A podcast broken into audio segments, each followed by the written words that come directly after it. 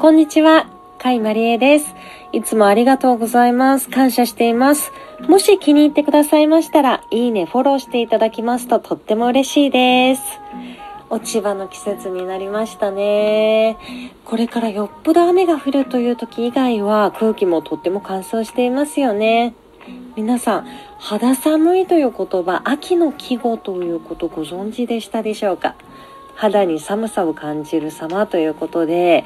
こちらですね、結構肌寒いというふうに濁っておっしゃってる方多いんですけれども、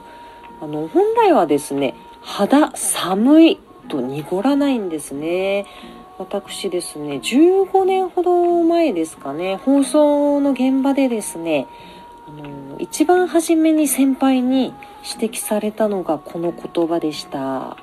肌寒いじゃなくて肌寒いなんだよというふうに習いましてそこからもうずっとですねプライベートでも肌寒いっていうふうに表現してるんですけれども意外とですね皆さん肌寒いっていうふうにおっしゃってるんですよね私ももうずっと生まれてからずっとですね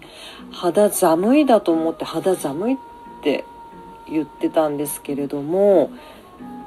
気になって調べてみたんですよ。そうしましたらやはり肌寒いというふうに書いてありました。あのいろんな辞典がありまして中にはですね肌寒いともと書いてあるものもありました。あとはつい最近のものですね。あのみんなで作る百科事典というようなことでこう投稿型の辞典ですね。ピクシブ百科事典。こちらには肌寒いというふうに書いてありました。まあ